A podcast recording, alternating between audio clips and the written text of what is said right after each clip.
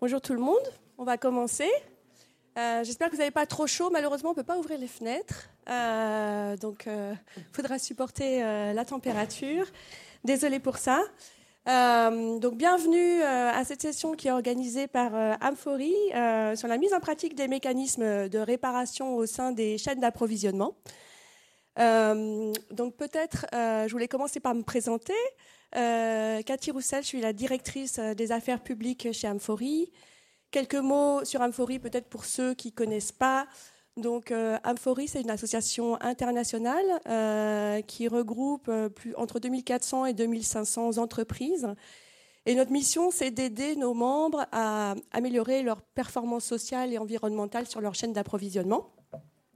Donc, ça fait 20 ans qu'on fait ça et qu'on met à, disposition des outils aussi pour qu'ils puissent euh, fonctionner, les entreprises puissent fonctionner de manière plus durable, mais aussi répondre aux obligations réglementaires en matière de, euh, de droit de vigilance, euh, de devoir de vigilance, pardon.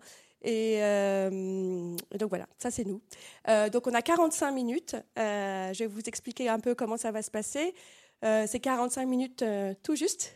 Donc on ne va pas étendre. On, va essayer d'être le plus efficace possible. L'idée c'est d'avoir un dialogue qui est à la fois euh, euh, pragmatique, parce qu'on a des experts du sujet ici, euh, mais aussi interactif.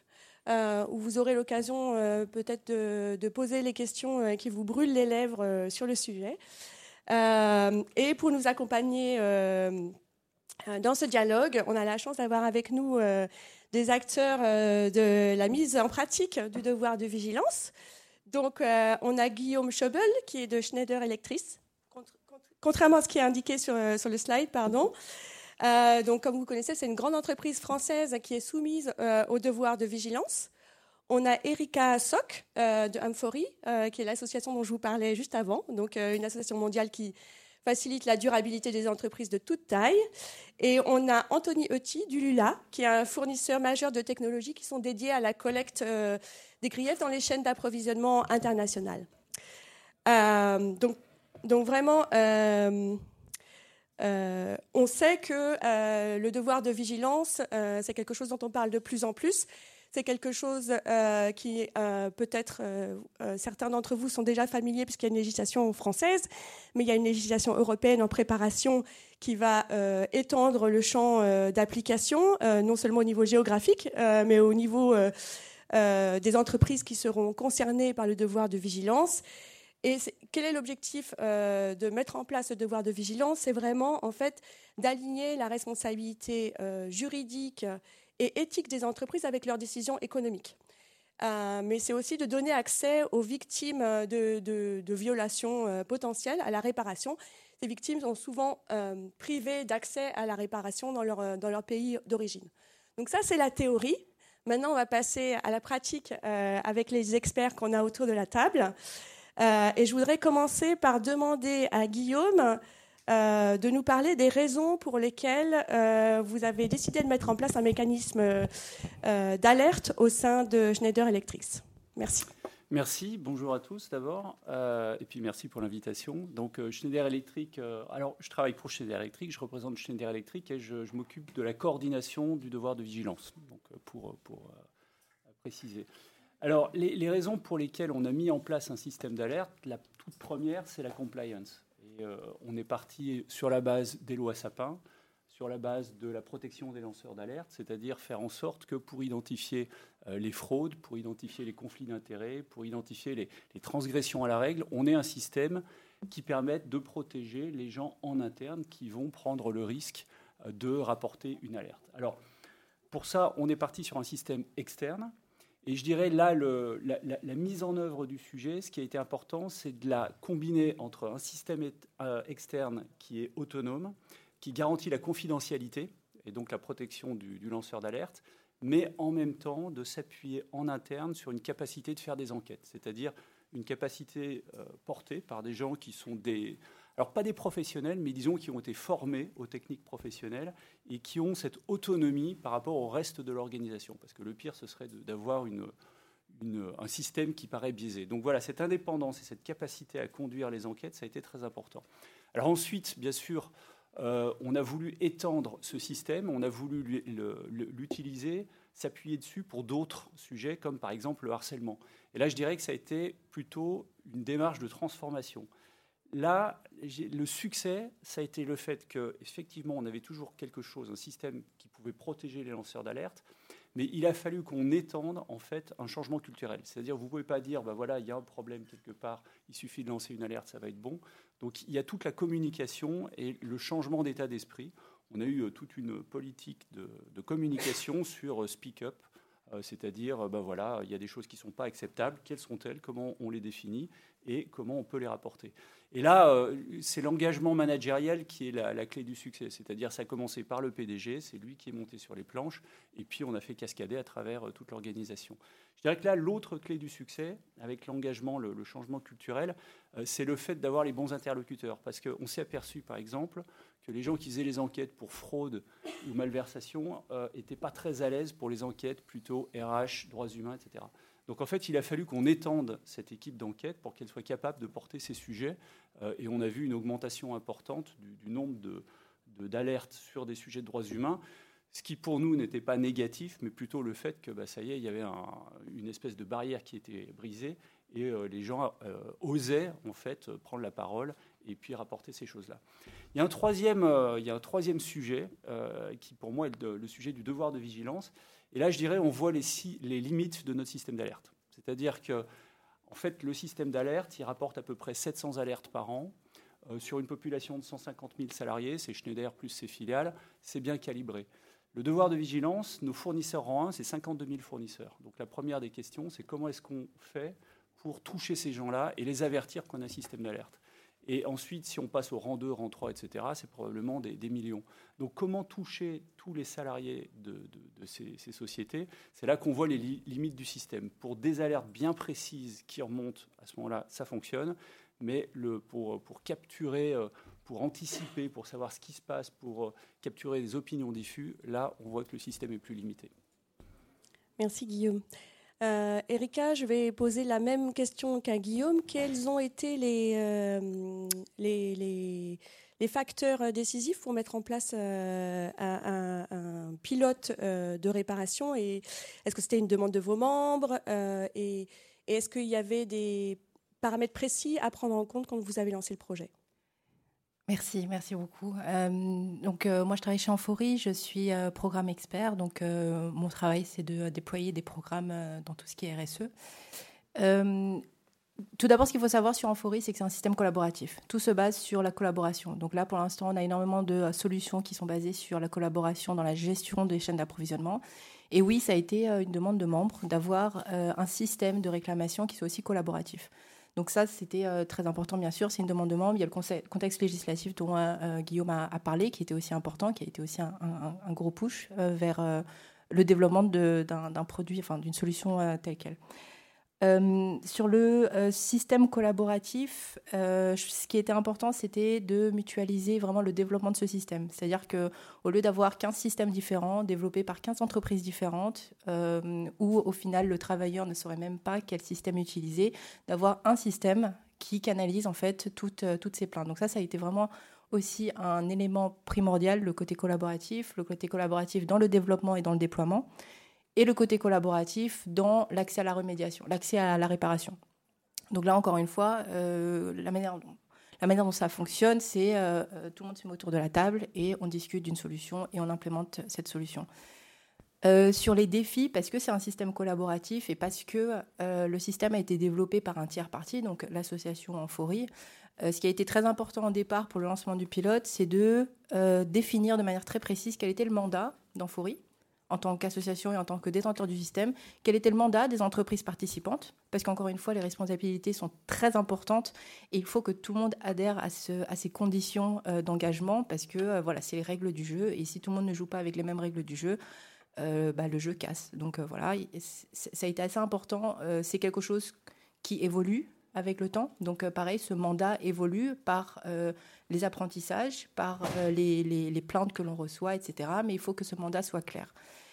Et euh, euh, dernière chose sur le pilote qui était important, c'est que l'association est composée quand même à 70% de PME. Donc il a fallu que ce soit un système facile à utiliser pour ces PME, euh, facile à utiliser en termes de ressources. Donc Guillaume aussi l'a mentionné, mais cette histoire de ressources est très importante. et un système qui soit facile à déployer dans plusieurs pays. Parce que là, on parle de chaînes d'approvisionnement. Donc, Guillaume parlait des systèmes internes.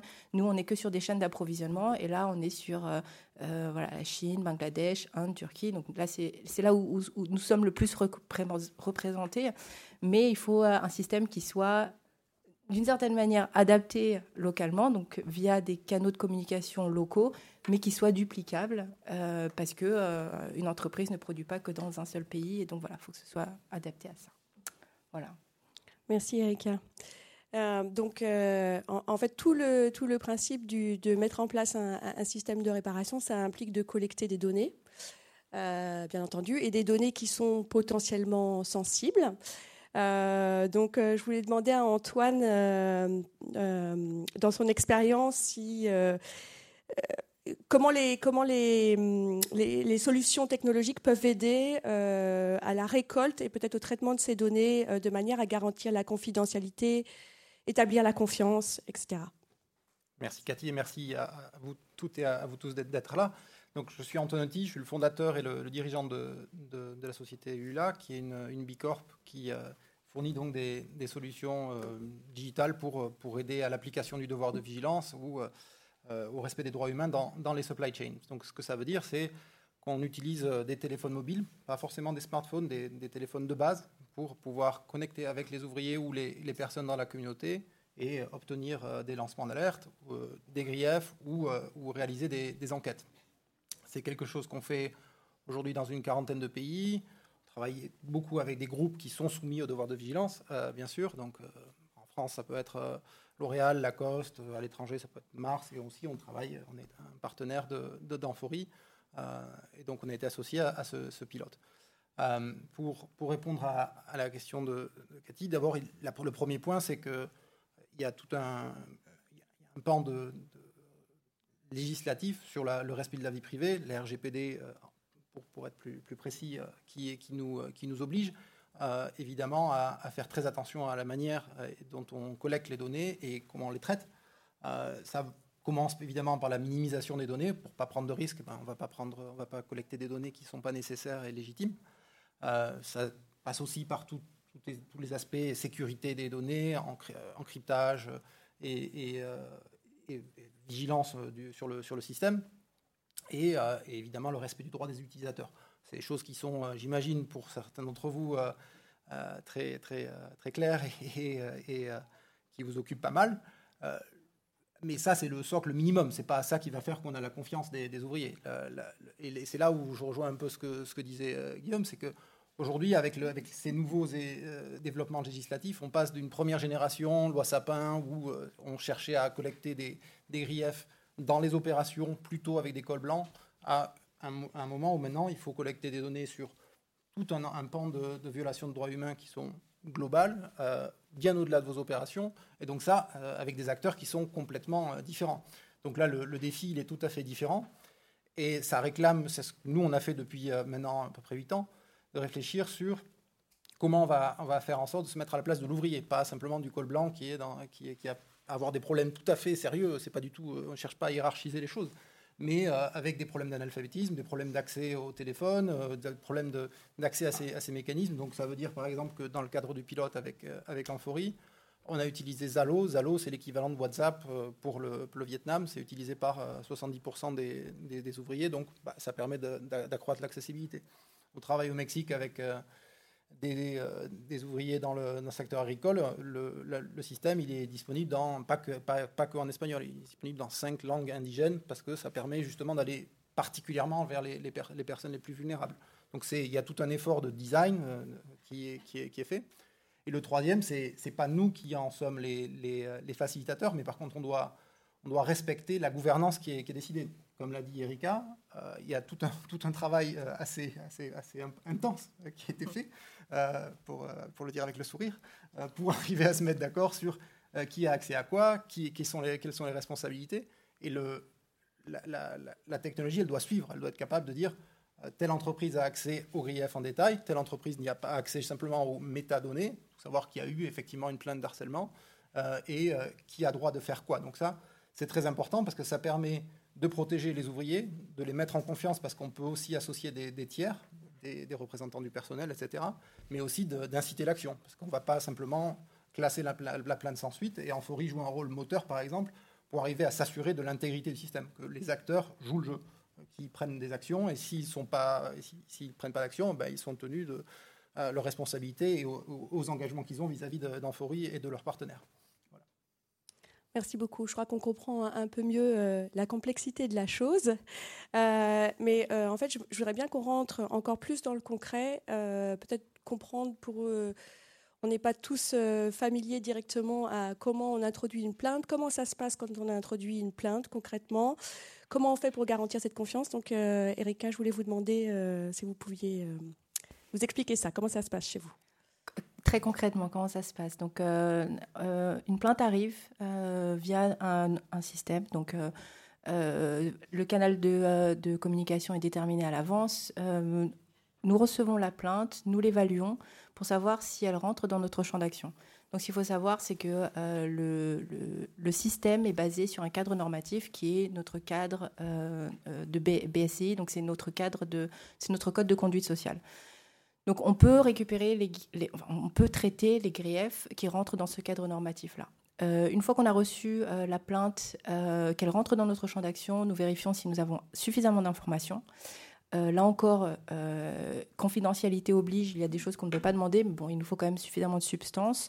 Une fois qu'on a évalué cette plainte et que on trouve suffisamment d'informations qu'elle rentre dans notre champ d'action, euh, on a un, protocole où, nous appelons toutes les entreprises qui sont liées à cette, entité euh, de production.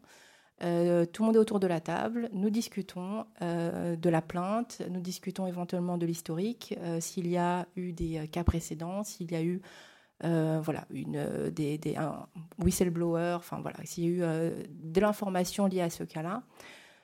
Euh, un tiers parti est nommé pour euh, vérifier euh, si la plainte est fondée. Donc là, nous passons par des tiers partis. Donc ça a aussi été un choix en termes de mandat de passer par des tiers partis indépendants qui nous aident à collecter des informations. Donc voilà, on a un problème avec une plainte sur le temps de travail, est-ce que c'est fondé, etc. Nous avons ces tiers partis qui peuvent aller sur place. Pour le cas de notre pilote, c'est au Vietnam, donc des partenaires locaux. Euh, une fois que l'investigation est faite, euh, le rapport est mis dans notre système. Euh, les entreprises qui sont liées à cette entité de production ont accès à ce rapport, lisent le rapport et encore une fois, table ronde, nous discutons de, du plan de réparation. Donc voilà, est-ce que c'est fondé, c'est pas fondé, est-ce qu'il y a des choses à faire, est-ce qu'il y a un, un euh, est-ce qu'il y a un poids particulier d'une certain, certaine entreprise par rapport à une autre? Euh, Comment collaborer euh, par rapport aux ressources aussi?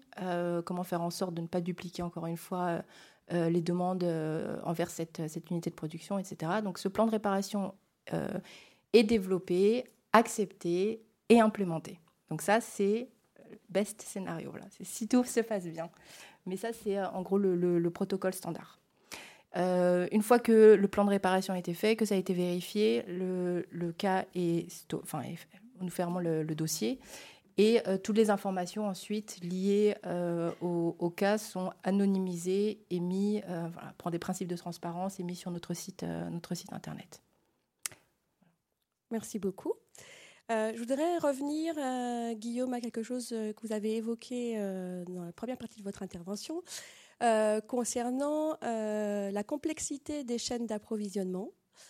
Euh, et quand on a autant de filiales et qui sont localisées dans différents pays, comment on s'assure que le dispositif d'alerte leur est concrètement accessible? Alors c'est effectivement compliqué. Il y, y, a deux choses.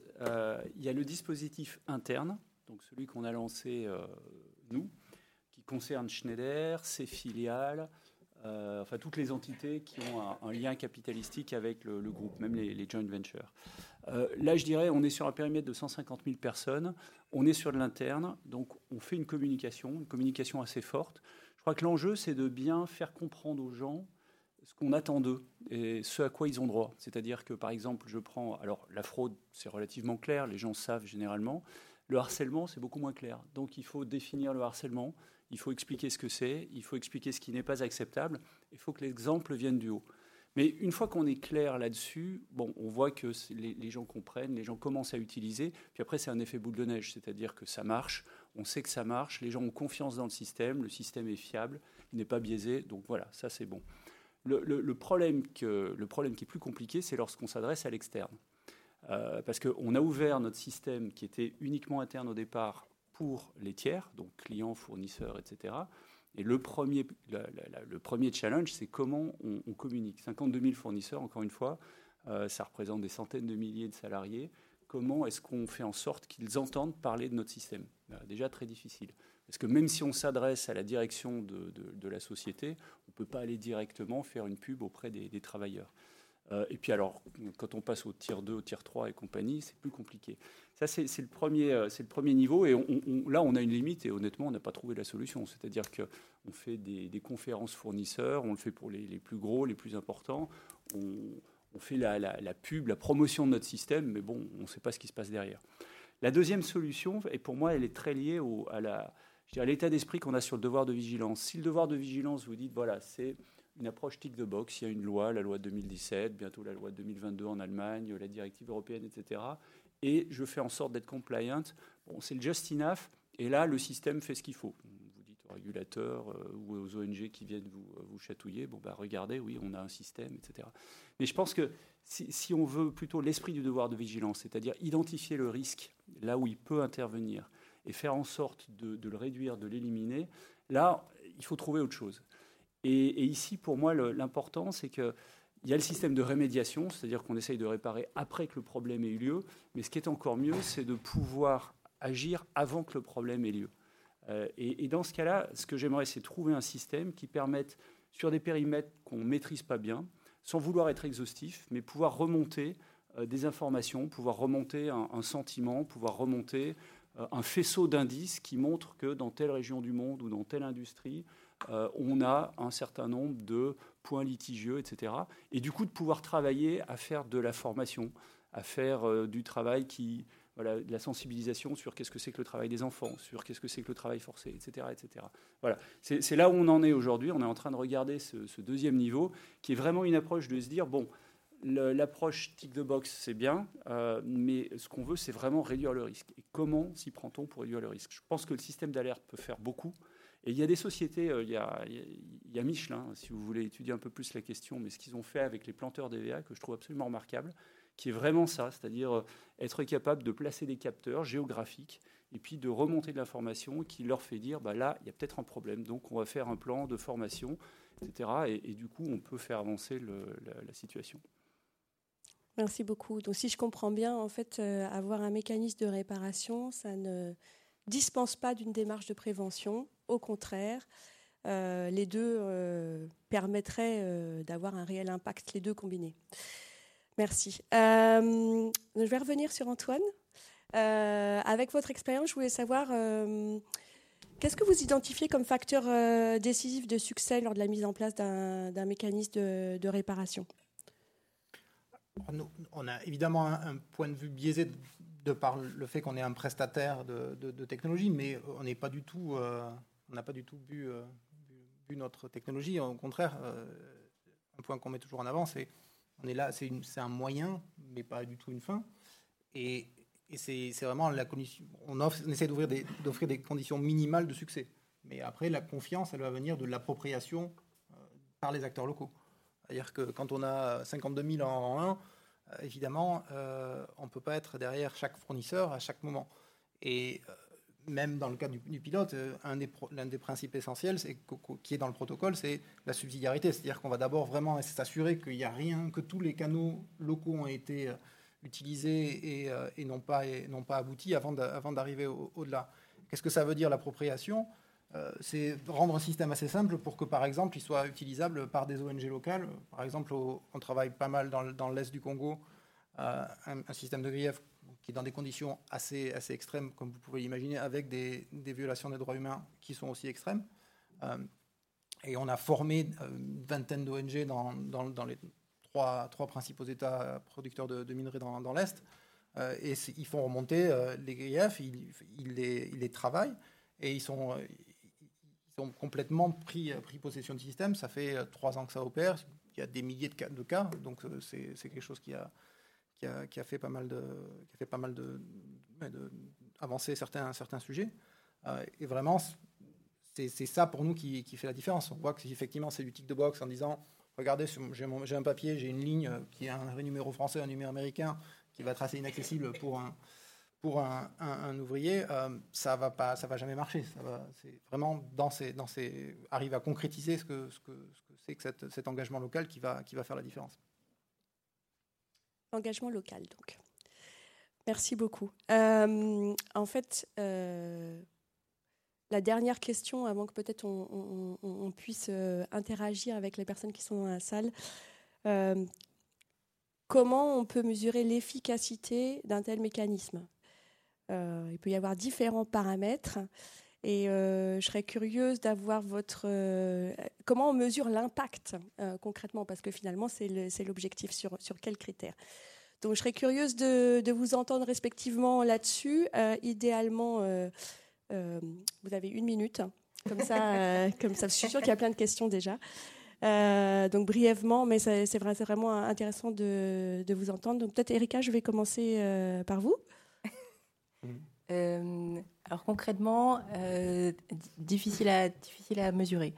Euh, en une minute, le, système, notre système en tout cas, est vraiment basé sur des critères d'efficacité qui ont été développés par les principes directeurs des Nations Unies. Ce sont des critères d'efficacité sur la manière dont on développe un système.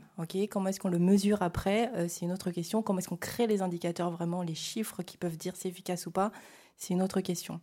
Euh, autre chose qui répond directement et indirectement en termes d'efficacité, pour moi, ce qui est important aussi de voir, c'est que les systèmes de réclamation euh, fonctionnent dans un écosystème. C'est un écosystème de, euh, de, canaux qui récupèrent de l'information, etc. comme disait Guillaume par rapport au préventif ou au réactif, ce qui est important, c'est de voir cet écosystème-là et d'interconnecter son propre système, donc le système de son entreprise, avec les autres systèmes euh, qui existent, donc les systèmes opérationnels au niveau des usines, des systèmes locaux, des systèmes euh, qui sont peut-être plus euh, spécifiques au, secteur. Et donc je pense que l'efficacité se mesurerait, mais seulement en termes d'écosystème et pas seulement sur un système. Donc, donc le secret, c'est de ne pas travailler en, en, isolation. tout à fait. Super, merci beaucoup. Guillaume? Je suis désolé parce qu'on n'a pas la solution miracle pour mesurer l'efficacité du système. Euh, nous, le premier indicateur, c'est le, nombre de, cas. Mais quand vous allez voir le top management en disant le nombre de cas augmente, ils vous regardent avec des yeux bizarres. Donc euh, on, sait qu'il faut le prendre avec des pincettes. Euh, il y a une autre chose qu'on regarde assez précisément, c'est les cas, le nombre de cas avérés, le nombre de cas résolus et le nombre de décisions, c'est-à-dire de sanctions qui ont été prises, parce qu'en plus, on communique avec. Parce que c'est un élément de, confiance du système, montrer qu'il y a un système, on recueille des, alertes et puis il y a des sanctions qui sont prises à la fin si le, cas échéant. Je pense que c'est important pour la confiance. Et la confiance, à mon avis, c'est clé. Alors comment on mesure la confiance? On a trouvé une seule solution, c'est que dans l'étude annuelle qu'on fait euh, auprès des salariés, c'est de mettre une question qui est, euh, quel est le, avez-vous confiance de rapporter une alerte dans le système de la société? Aujourd'hui, on est à 91%. On ne sait pas vraiment si c'est bon, on va voir comment ça évolue dans le temps, mais en tout cas, euh, c'est au moins une façon de, prendre l'avis des gens qui sont, euh, qui sont concernés. Euh, pour l'extérieur, là, honnêtement, je ne sais pas. On y travaille. Merci. Les, les, indicateurs d'efficacité qu'on développe, effectivement, d'abord, sur le, chiffre brut du nombre, c'est quelque chose qu'il faut interpréter évidemment, parce que l'augmentation ou la diminution, ça, il faut faire attention. Ce qui est certain, c'est que quand il n'y a rien qui se passe, c'est pas un bon signe en général. Euh, et donc il faut, il faut se garder de, se satisfaire de ça. Et ça, y a pas, on ne nommera personne, mais c'est arrivé qu'on ait ce genre de discussion avec des, avec des entreprises. Euh, une mesure en plus de ce que, vient de dire Guillaume, c'est euh, nous on essaye d'aller vers de prendre la perspective des ouvriers, donc euh, de demander à l'ouvrier quelle est sa satisfaction vis-à-vis de, la réparation qui a été fournie. Alors évidemment, il faut aussi prendre ça avec des, pincettes parce que euh, le degré de, la sévérité pardon, du grief va faire que la réparation sera évidemment plus ou moins satisfaisante. Mais demander l'avis de, l'ouvrier, c'est un, des principes qu'on essaie d'appliquer. Et après, là où on travaille aussi, c'est au-delà des, mécanismes de grief, par des mécanismes d'enquête, on arrive aussi à avoir un sentiment sur l'efficacité des, mécanismes de, des mécanismes de grief, leur, accessibilité, etc. Et on, a des, chiffres qui sont assez... Euh, on voit bien l'écart qui existe entre l'existence euh, sur le papier et, la pratique euh, de, ces, de, ces, mécanismes de grief dans un certain nombre de, pays et dans un certain nombre de fournisseurs où on est déployé. Très bien. Donc, en tout cas, il n'y a pas de solution parfaite euh, à l'heure actuelle. Je crois que c'est clair. Mais c'est bien, on est encore en train d'expérimenter. et euh, peut-être que l'année prochaine, quand on viendra à ProDurable, on pourra euh, présenter le résultat de notre réflexion. en attendant, en fait, je, maintenant, c'est votre tour. Donc, moi, je vais m'asseoir. Et vous, vous pouvez poser des questions sur le. et la jeune fille qui est derrière va vous passer le micro. Il y a un monsieur juste là.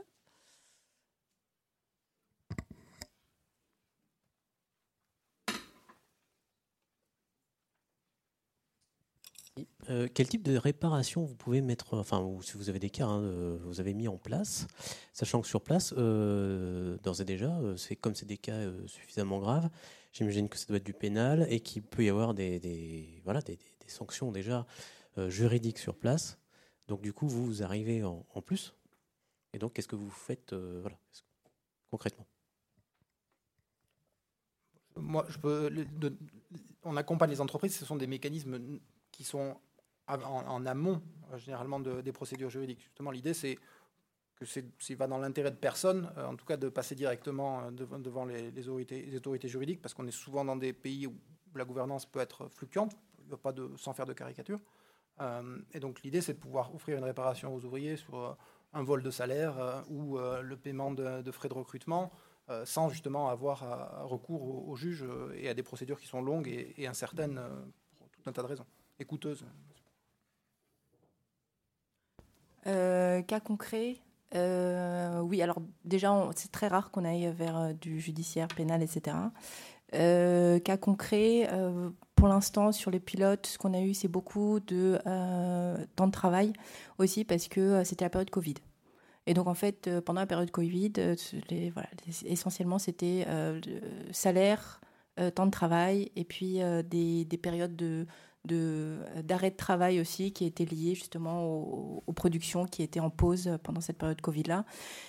D'une manière, d'une certaine manière, ce sont des cas qui sont, j'ai envie de dire, faciles à résoudre. On n'est pas sur des cas de euh, travail forcé, par exemple, qui sont beaucoup plus complexes. Euh, donc, ce qui s'est passé très généralement, c'était ou de la compensation de salaire avec l'aide des entreprises, euh, ou euh, un réajustement euh, des, des, procédures de, travail en termes de temps de travail, etc. Sachant qu'encore une fois, cette période de pilote qu'on a eue, c'était pendant Covid, et je pense que c'était un peu une période particulière sur, sur le type de cas. qu'on A, Deuxième question, je lâche le micro après.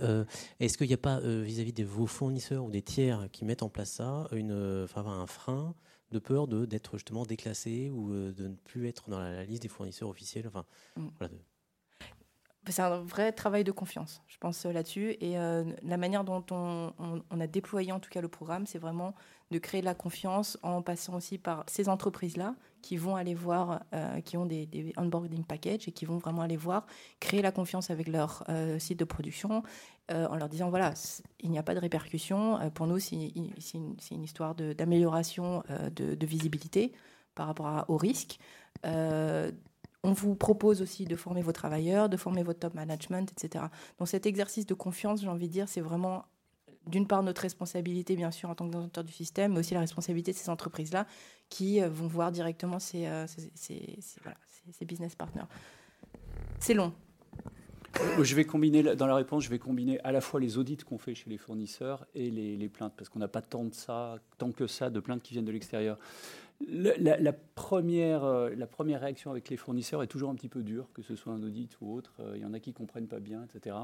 Euh, une fois qu'on a bien expliqué que c'est pour progresser et qu'ils comprennent le mécanisme, je suis toujours étonné de la façon positive dont ça se résout. Au final, alors avec des fournisseurs, on n'est jamais allé au pénal. bon, je touche du bois, tant mieux. en interne, c'est arrivé, mais avec des fournisseurs, on n'y est jamais allé. Et on a un à deux fournisseurs par an qui jouent vraiment pas le jeu. Dans ce cas-là, on se sépare et puis c'est la fin de la relation commerciale. Hein. Merci. Est-ce qu'il y a d'autres questions?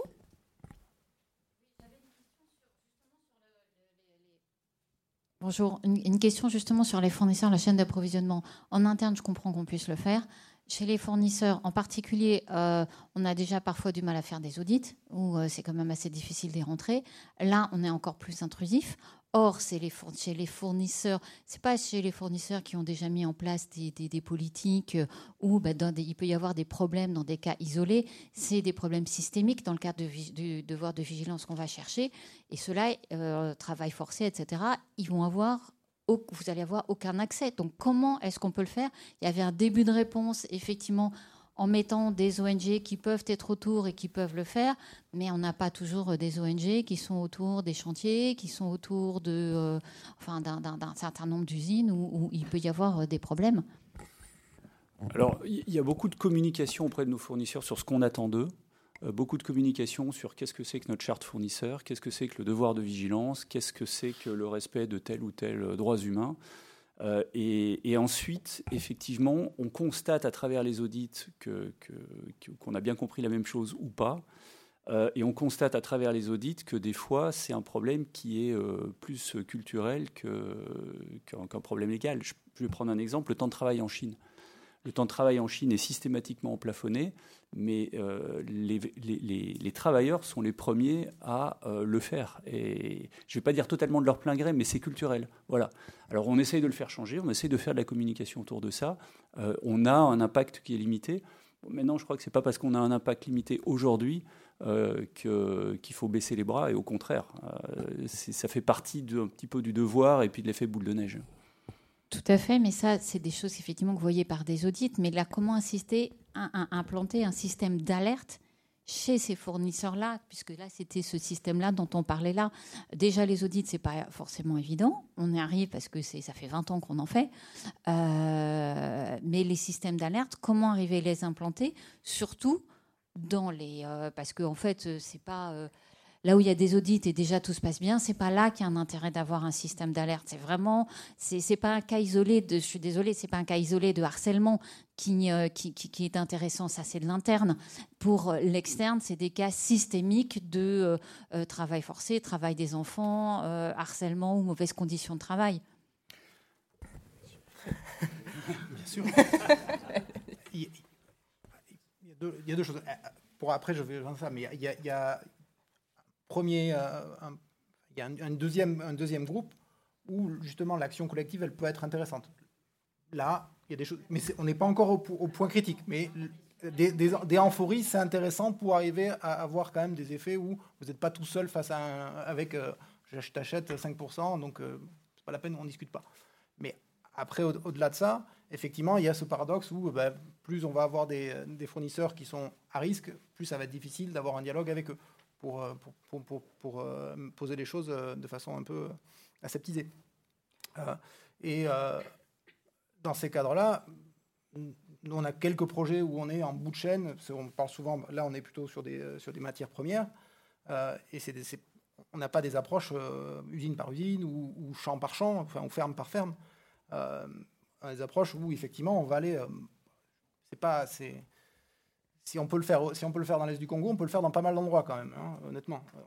Mais et c'est pas c'est pas c'est pas miraculeux non plus. Euh, mais on peut quand même trouver des partenaires, on peut les former euh, quand il y a de la pression aussi, parce que là on parle de cobalt, on parle de choses qui sont critiques, donc on voit la même chose sur le cacao. Après il y a aussi des moments de des moments de crise. Nous on a travaillé dans la Palme avec euh, un acteur qui a, qui a pas mal de problèmes en Malaisie un acteur qui était euh, très timide, on va dire, par rapport à ça. Euh, sauf que, le jour où les douanes américaines ont dit euh, stop, ben là, en deux mois, c'était réglé. il, y a des, il, y a des, un mécanisme de grief qui a été déployé dans toutes les plantations. Il y a des milliers de plaintes qui sont montées. Ils travaillent, ils ont encore beaucoup de travail. Mais il faut aussi saisir ces moments d'opportunité. et là, la régulation, elle nous donne à tous, parce qu'on est tous, voilà, si on est là, c'est qu'on a priori, on a, quand même un certain intérêt un peu une balle à saisir pour arriver à, porter ça plus loin. Mais, euh, mais c'est pas facile. Je voudrais, pardon, je voudrais rajouter quelque chose. Une des solutions, et là je pense qu'on sort du mécanisme d'alerte, parce que si on attend d'avoir des alertes qui viennent des salariés chez les fournisseurs, on va pouvoir attendre longtemps, parce que ça ne marchera peut-être jamais. En revanche, engager les fournisseurs un par un individuellement euh, pour du changement, là ça marche. On est en train de, déployer un programme de travail décent qui inclut le salaire décent, etc. Alors on ne peut pas commencer par 52 000 fournisseurs, donc on commence par 100. Et puis on travaille avec eux, on se pose, voilà, qu'est-ce que c'est le travail décent, qu'est-ce que c'est le salaire décent, comment ça se calcule, comment ça se paye, etc. Et euh, on va définir des critères de performance de chacun de ces fournisseurs individuellement en essayant de fixer une, date d'échéance et ensuite de mesurer où seront ces fournisseurs. Ça va déboucher aussi sur des négociations commerciales, bien sûr, euh, ça fait partie du jeu, mais il faut qu'on prenne nos responsabilités aussi, hein, ça fait partie du, programme complet. Hein. Euh, est-ce que c'est plus intrusif qu'un audit euh, Je pense que ça dépend vraiment du, type de technologie qu'on utilise aussi pour, euh, sur l'implémentation du système. Je pense que si on a un système qui est assez, qui, est plutôt en, en arrière-plan, c'est pas forcément peut-être plus intrusif. Euh, je pense que ce qui est très important, c'est la préparation en amont. C'est-à-dire que le système, on ne peut pas juste le développer, le lancer. Et euh, je crois qu'Antoine en, a discuté, on, a parlé, mais euh, la, consultation des parties prenantes est très, très, très, très importante dans ces cas-là. Parce que c'est là où vraiment on va comprendre quels sont les tenants et les aboutissants d'un contexte spécifique qui va nous permettre d'avoir beaucoup plus d'efficacité sur l'implémentation d'un système d'alerte. Donc la consultation des parties prenantes, très, très importante. Et après, euh, d'utiliser un système d'alerte, encore une fois, en collaboration avec euh, plein d'autres outils, euh, à savoir de la formation, de la conscientisation, la sensibilisation. voilà. Encore une fois, c'est tout un portefeuille de choses qu'il faut faire qui fait qu'un système sera peut-être plus efficace que juste lancer ce système-là sans, sans qu'il y ait forcément les activités satellites autour. Merci beaucoup. Il y a juste le temps pour une dernière question rapide. Bonjour, merci pour ce, c'était très intéressant. Petite question, euh, au-delà du risque réputationnel et euh, de la régulation, euh, qu'est-ce qui a fait pencher finalement, la question c'est pour Schneider Electric, pencher la direction, ou peut-être dans vos autres, expériences, d'une approche tick the box à une approche plutôt orientée développement? Qu'est-ce qui fait C'est quoi les arguments quoi C'est un mix intéressant euh, parce que là vous touchez à la culture de la société. Euh, moi je crois que très simplement on a quelques idéalistes qui, ont planté des graines un petit peu partout et les ont poussées et on a des dirigeants, enfin une majorité de dirigeants qui y croient assez fortement à titre individuel et que donc quand on vient euh, en proposant des programmes, quand on vient en proposant du, déploiement de, de, la transformation culturelle, ils adhèrent et ils sont même assez en avance voilà, ce n'est pas des fleurs que, je lance, mais il y, a, des gens qui croient très fortement à titre personnel et qui sont prêts à s'engager. Moi, je suis, étonné parce que le devoir de vigilance, on est une toute, toute, toute petite équipe et on s'appuie sur des compétences à droite, à gauche, etc. Je suis étonné de, la, bonne volonté des gens de venir nous aider, de proposer leur capacité de travail, etc. Voilà. Ah, il y a encore une question? Oui, ici.